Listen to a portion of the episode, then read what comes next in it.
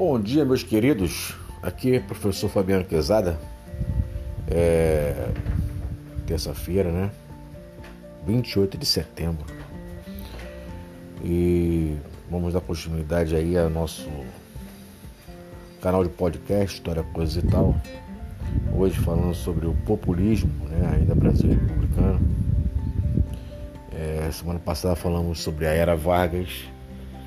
E hoje sobre populismo. Dutra, né? Começando pelo Dutra.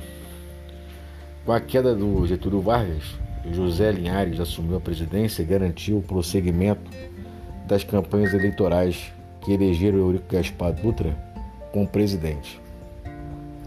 Desejando abolir a Constituição de 1937, por considerá-la excessivamente autoritária, o então presidente convocou uma Assembleia Nacional Constituinte que no dia 18 de setembro de 1946 promulgou uma nova Constituição, cujas principais características foram: o mandato para o Poder Executivo passou a ser de cinco anos, o cargo de vice-presidente foi restabelecido, a liberdade de expressão foi reimplantada e em 1947 Dutra rompeu com a União Soviética, fechou o PCB e fez um acordo com os Estados Unidos, conhecido como Missão ABINC.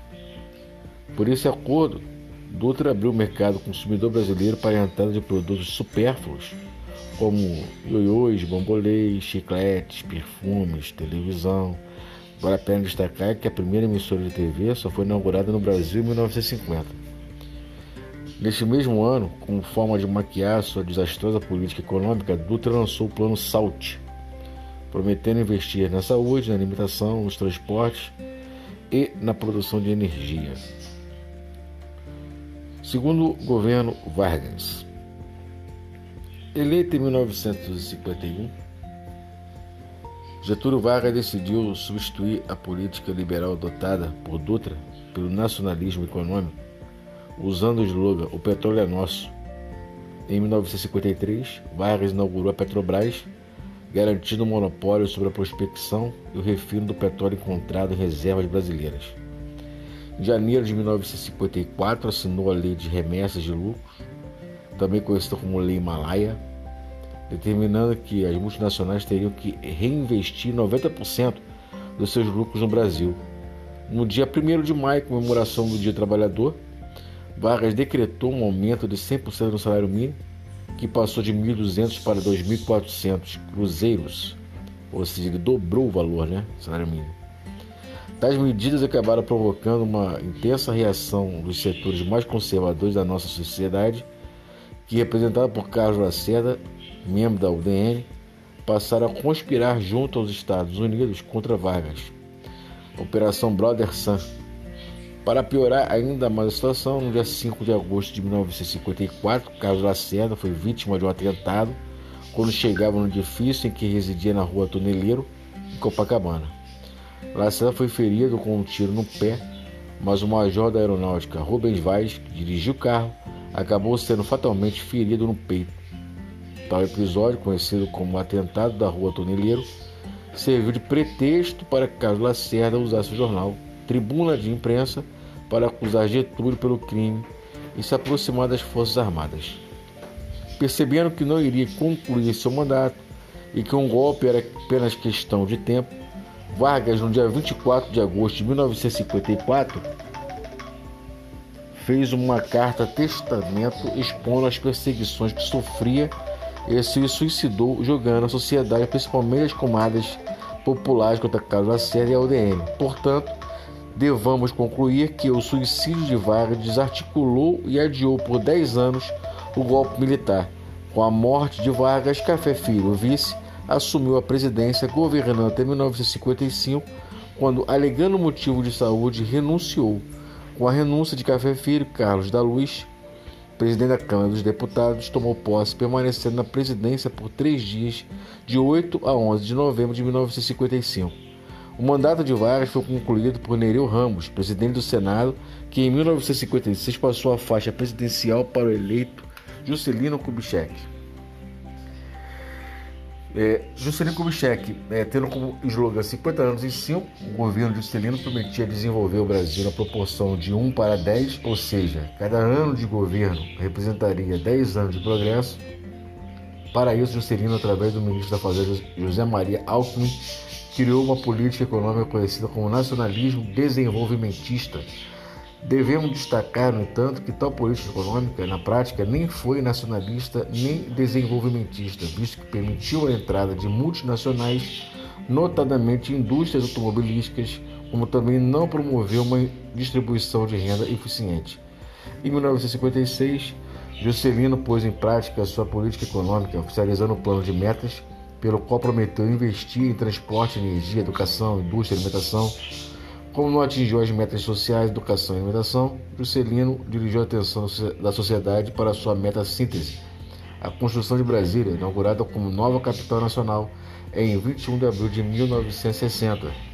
Ainda nesse ano, evitando aumentar impostos para aumentar para pagar a dívida externa, que girava em torno de 5 bilhões de dólares, Juscelino rompeu com o FMI e para integrar os estados do Nordeste à economia nacional, fundou a Sudene, Jânio Quadros, o único político que conseguiu vencer a dobradinha PTB-PSD, que tinha como candidato o Marechal Henrique Teixeira Lott, Jânio Quadros, sul-mato-grossense, que fez carreira política em São Paulo, mesmo filiado a um partido político inexpressivo, o PDC, o Partido Democrático Cristão, foi eleito presidente com 5 milhões 600 mil votos, maior votação até então obtida no Brasil.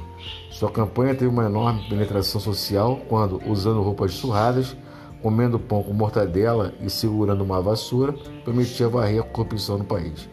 A política interna adotada por Jânio durante sua presidência foi incoerente, adotando medidas impopulares e irrelevantes, como a proibição de biquíni, de lança-perfumes e brigas de galo, na política externa através do seu ministro das Relações Exteriores, Afonso Arinos, Jânio foi ainda mais surpreendente. Em plena Guerra Fria, declarou um não alinhamento do Brasil, ou seja, o Brasil, que desde o governo Dutra havia se alinhado ao bloco capitalista norte-americano, se declarava agora um país independente, desejando ampliar os mercados consumidores externos e produtores de produtos brasileiros, Jânio restabeleceu relações diplomáticas com a União Soviética, enviou João Goulart à China e condecorou, em 19 de agosto de 61, o líder guerrilheiro Ernesto de Guevara como comenda da Ordem do Cruzeiro do Sul. Em 24 de agosto de 61, Carlos Lacerda fez uma declaração em TV aberta acusando Jânio de ser comunista. No dia seguinte, portanto, em 25 de agosto de 61, Jânio foi à TV Tupi e, sem maiores explicações, renunciou. A presidência passou então interinamente para o deputado Ranieri Mazzilli. Em 2 de setembro, Jânio Goulart retornou da China e no dia 8 assumiu a presidência. João Goulart. A posse de João Goulart foi bastante complicada. Por ter sido vice de Jânio e ter retornado da China maoísta, Jean, como ficou conhecido, foi acusado de ser comunista e, mesmo a Constituição garantindo sua posse, os militares, sob influência da UDN e dos Estados Unidos, estavam dispostos a impedi-la. Procurando solucionar esse impasse, o Congresso decidiu que Jango assumiria a presidência mais submetido a um sistema parlamentarista, ou seja, seria presidente, mas não teria efetivos poderes. A presidência de João Goulart é dividida em duas fases, que são primeiro parlamentarista, 61 a 63. Nesse momento o Brasil foi administrado pelos primeiros ministros Tancredo Neves, Brochado da Rocha e Hermes Lima. Em 62, João convenceu Hermes Lima a aprovar o plano trienal, pelo qual ficou estabelecido que o combate à inflação, que atingiu o nível crítico de 35% ao ano, seria feito através da contenção dos gastos públicos e do congelamento salarial. A repercussão deste plano foi bastante negativa, já procurando ampliar sua popularidade, fez várias declarações públicas, fazendo com que o plano fosse revogado ainda naquele ano. Em 63, através de um plebiscito, o sistema parlamentarista foi substituído pelo presidencialista. Segundo, presidencialismo, que foi de 63 a 64. Neste momento, o Jango adquiriu seus poderes de presidente e, em 64, aprovou o plano de reforma de base, que previa uma reforma educacional, eleitoral, trabalhista, tributária e agrária temendo perder suas terras, os setores ruralistas, assim como os grandes empresários, organizaram sob a liderança da UDN, da Igreja Católica dos Militares, a Marcha da Família com Deus pela Liberdade, ocorrida no dia 19 de março de 64, em São Paulo. No dia 31, os militares cercaram o Palácio da Guanabara, neste momento o Jango estava no Rio de Janeiro, e forçaram a renúncia do presidente que se exilou no Uruguai. No dia 1 de abril, o governo brasileiro foi entregue a uma junta militar, dando início aos anos de chumbo. Então, meus queridos, hoje a gente fica por aqui, né, falando sobre o populismo. Na semana que vem voltaremos, se Deus quiser, e dando sequência ao assunto de Brasil República, já entrando em ditadura militar. Um forte abraço e por hoje é só e fique com Deus.